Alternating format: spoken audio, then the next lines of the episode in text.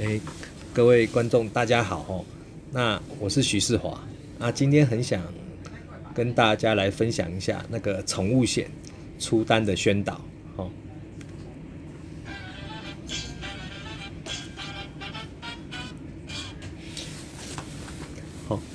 大家好，今天除了我之外，哈，还邀请一位来宾，他是我认识很久的同事，以前是一位很优秀的经办。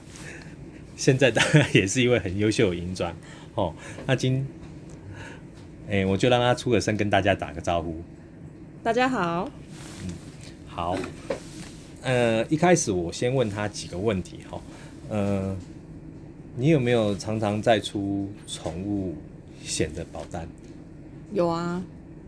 那你觉得你常常在出单的时候会被核保推荐吗？是还好啦，因为我就会事前先收到件的时候，就会先看一下有没有缺东西，再送出去，不然补件也是很麻烦。哦，那这样听起来就是代表说你在事前都会对要保文件做一个审核。可是啊，在我们区部啊，收到这个出单退件或者是退件之后，会超过很多天都未能补件的主要的一个险种，就是宠物险。那我觉得就你这个回答来讲，可能你会觉得这个答案有点意外，所以我想来跟你请教一下，在你事前审核这些要保文件的时候，有没有哪一些诀窍，哪些地方是你会特别注意的？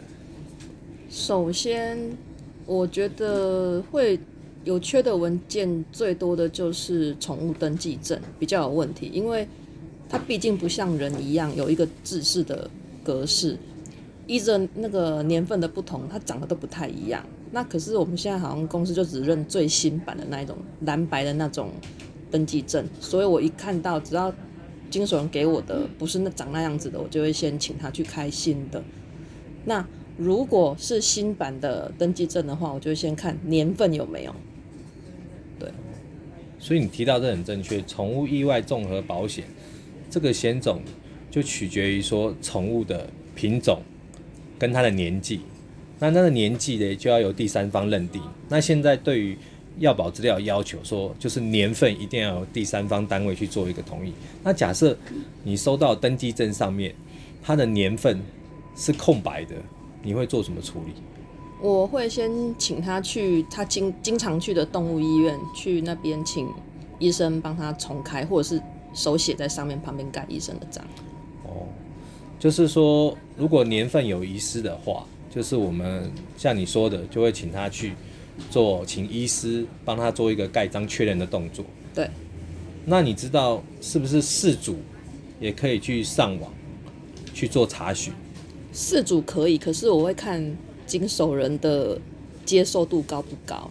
如果那他那个是经手人是年纪有点大，可能你跟他光跟他解释这一块就要花很多时间的，我通常就不会告诉他们。那表示说我们。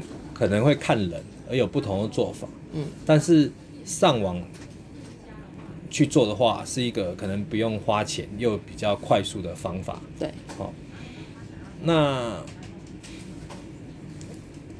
这个是一般没有保癌症，那如果保癌症的话，会有另外要提供的文件吗？我来问问你。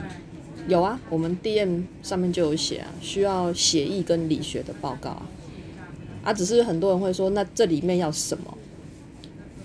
那特别是指哪里部分？他们会说，呃，通常回，呃，精神回馈是说，客户去检验的时候，医生就会说，啊，这两个范围很广啊，你需要里面的什么资料？那就你送件过程当中，有没有特别说血液检查？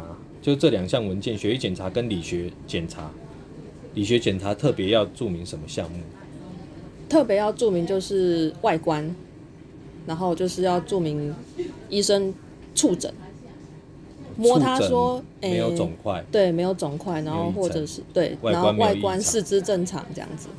嗯，好，那我觉得满足这个除了药保书跟宠物登记证，甚至你要去加保癌症的部分，多了血液检查跟理学检查这两份资料外。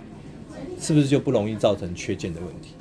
对啊，那基本上还有告知的部分，如果他有写一些什么缺陷的话，我就也会先推荐了，因为那就不是我们要的，我们要的是就是正常的健康的动物。哦，这边我可以稍微宣导一下，就是说基本上如果一个这个宠物啊本身有既有疾病且不容易治愈，那可能就比较倾向于婉拒，不不不是要承保的。那如果只是一个外来或是一个它突然感染到什么，但这是很容易治愈的疾病的话，这样子的宠物就是我们属于我们可以承保的对象。